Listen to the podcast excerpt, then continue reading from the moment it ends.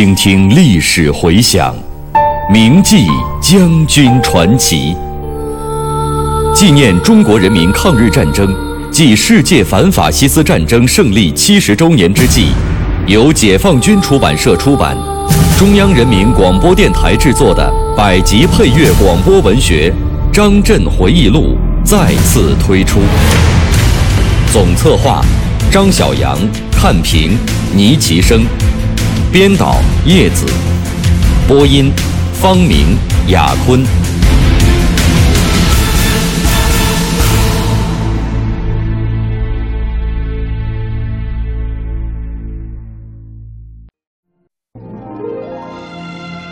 针对干部队伍的思想状况，反复讲清真理标准讨论的重大意义。要求各级领导干部要旗帜鲜明地支持真理标准的讨论，带头坚持实践是检验真理的唯一标准，解放思想，实事求是，转变作风，深入基层，做好工作。粉碎四人帮以后，按照中央的统一部署。我和总后党委其他领导同志一起，以很大的精力投入了揭批四人帮的斗争。这场斗争关系到党和国家的命运前途，必须坚决按照中央的部署，贯彻党的方针政策，精心指导。四人帮横行的时候，对总后多方插手，情况比较复杂。开始的时候。一些有牵连的同志遮遮捂捂，不愿意讲出真实情况；也有一些同志急于联系总后的实际，有的还进行人身攻击。面对这种情况，我曾经向党委建议：首先要组织机关和所属单位很好的学习中央有关文件，按照中央和军委的部署，将群众发动起来。集中揭露四人帮篡党夺权和反军乱军的罪行，认清他们的反动实质。我在总后党委会上多次讲过：清查工作，一要旗帜鲜明，态度坚决，不留隐患；二要掌握政策，与人为善，不留后遗症。我的意见得到了党委多数同志的支持。一九七七年三月五日，中央军委决定。在张宗逊部长生病期间，由我主持总后的工作。同年八月，党的第十一次全国代表大会在北京召开，在这次会议上，我当选为中央候补委员。八月二十五日，中央发出通知，公布第十一届中央军事委员会由六十三人组成，主席是华国锋。副主席为叶剑英、邓小平、刘伯承、徐向前、聂荣臻，杨勇、梁毕业和我为列席常委。一九七九年十一月，军委建立了办公会议制度，后又组成三总部联席会议，我为召集人。党的十一大之后，我的担子重了，心里很是着急，下决心集中精力去抓揭批查工作。想尽快分清总后的路线是非，甩掉历史包袱，轻装前进，同时抓好全军的后勤建设。因为当时叶帅讲过一句话，说总后处在百废待兴的局面。总后确实是文化大革命中的重灾区，林彪一伙在这里干了许多坏事，仅在总后机关。他们炮制出的所谓反党集团、特务集团、特务叛国外逃集团、现行反革命集团等大大小小的冤假错案就有三十五个，三千五百多人被立案审查，其中被打死、逼死的就有一百四十三人之多。总后副部长汤平和总后卫生部第一副部长傅连璋等被迫害致死。和上述问题有牵连的一些人，后来又多和四人帮的活动有联系。一九七五年，小平同志对总后的整顿问题有过专门指示，总后党委也曾经作出决定，要调整十六名追随林彪反革命集团犯有严重错误的干部的工作。刚刚行动，四人帮就公开插手为这些人翻案，使得问题拖了下来。我强烈的意识到，从总后的实际出发，不联系林彪反革命集团的问题，不彻底揭批林彪一伙对总后建设的破坏。就不可能把揭批四人帮的斗争引向深入，两者应当结合起来进行。但是这一想法对不对，我也没有很大的把握，因为中央的部署是集中力量揭批四人帮。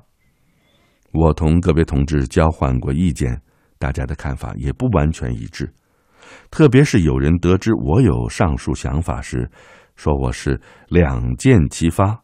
另搞一套。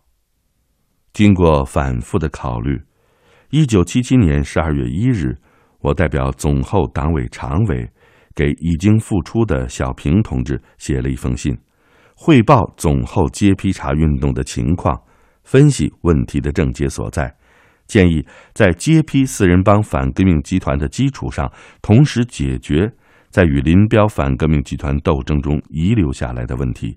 并对如何解决这些问题提出了建议。这封信，小平同志收阅后很重视。第二天，即十二月二日上午，就做了重要的批示。我以电话同意，总后多年来一直解决不了问题，不再这样办，不能解决问题，甚至建立一个较好的班子都不可能，并将我的信批转国风、建英、先念和东兴同志一阅。为了不耽误工作，小平同志还让秘书王瑞林同志打来电话，表示先这样办。我的信，中央其他领导同志后来也都圈阅，表示同意小平同志的批示。有了小平同志和其他中央领导的支持，更增添了我做好工作的信心。我立即主持召开总后党委会，传达学习小平同志的重要批示。大家都表示完全赞成，决心认真贯彻落实。可以说，小平同志的这一重要批示，是把总后揭批四人帮斗争引向深入的重要转折点。那个时候，总后的领导班子不够健全，部长张宗逊因病停止了工作。原政委郭林祥于一九七五年八月调到乌鲁木齐军区工作后，政治委员就一直空缺着。党的十一大之前，小平同志曾同我谈过，说军委正在考虑总后政委的人选，其中一位是王平，想听听我的意见。我表示服从军委的决定，如果征求我的意见，王平同志能来更好一些。因为他政治上强，有丰富的工作经验，作风民主，而且我们俩共事多年，完全可以配合好。关于部长的人选，听说军委也在考虑。我得知，五十年代总后的老部长洪学智同志，在庐山会议后受到牵连，降职到吉林省当副厅长，现在已经落实政策，回到北京，等待重新分配工作。于是八月下旬，我给小平同志写了一封信，经杨勇副总参谋长转递。信中表示，洪学智同志到后勤工作是适宜的，他有抗美援朝后勤工作经验以及以后后勤建设经验，建议军委予以考虑。至于我个人，愿意仍回武汉军区协助军区领导做部分军事工作。在信中。我还对总后副职干部的调整提出了建议。后来经中央和军委研究，决定洪学智到国防工业办公室任主任。一九七七年十二月，中央军委任命王平为总后勤部政治委员。次年二月，中央军委又任命我为总后勤部部长。在党内，王平同志任总后党委第一书记，我为第二书记。总后领导班子经过这次调整，党委的思想更加统一，领导力量明显加强。我们召开了党委会议，分析形势，确定要继续贯彻小平同志的重要批示精神，在继续抓好揭批四人帮斗争的同时，解决在与林彪反革命集团斗争中遗留的问题，分清是非，团结同志，彻底摘掉总后老大难的帽子。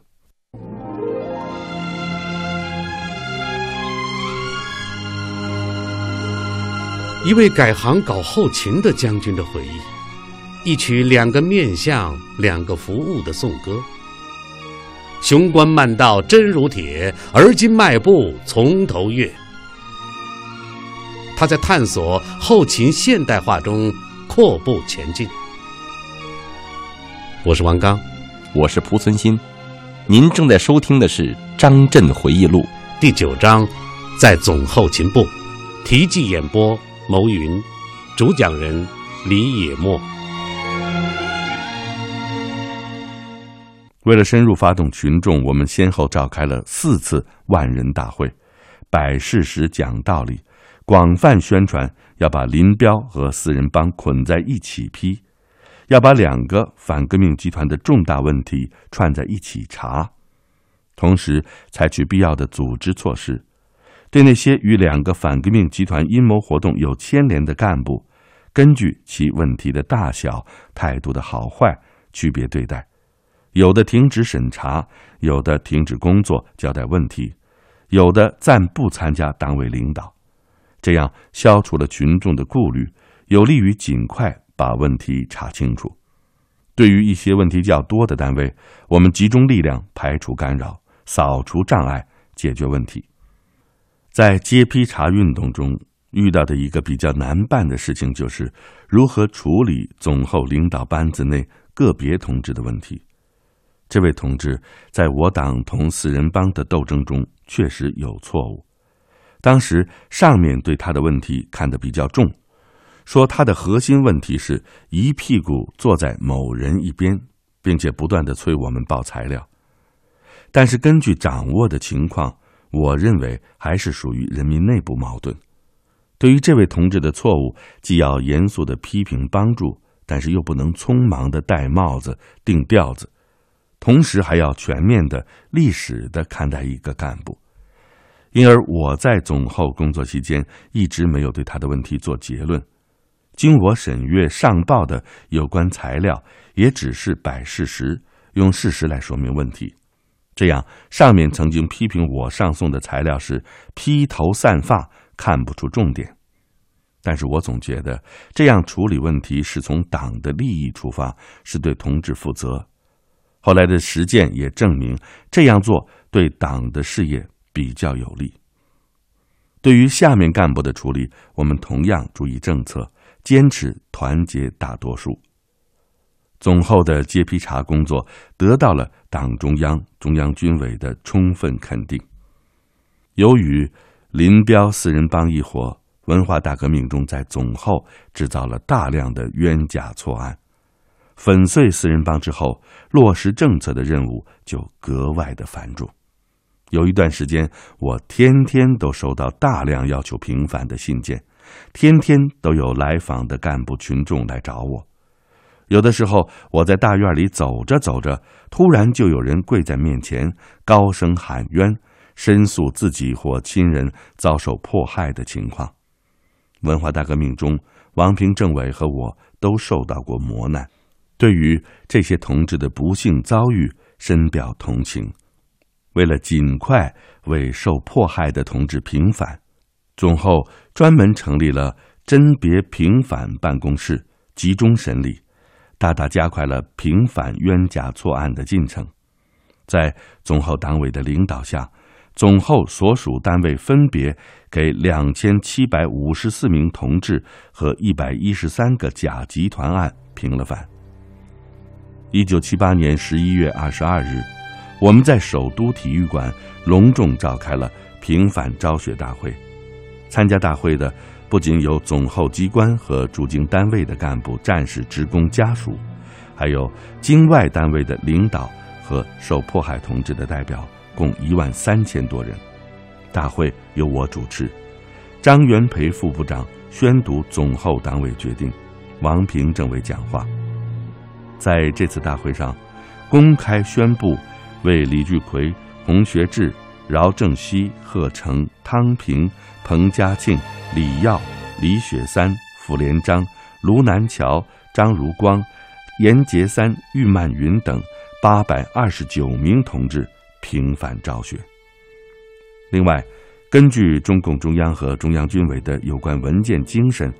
我们还对1957年反右派斗争和1959年反右倾斗争中被错划错定的同志进行了复查和改正，对于他们的生活和工作，尽可能的做了妥善的安排。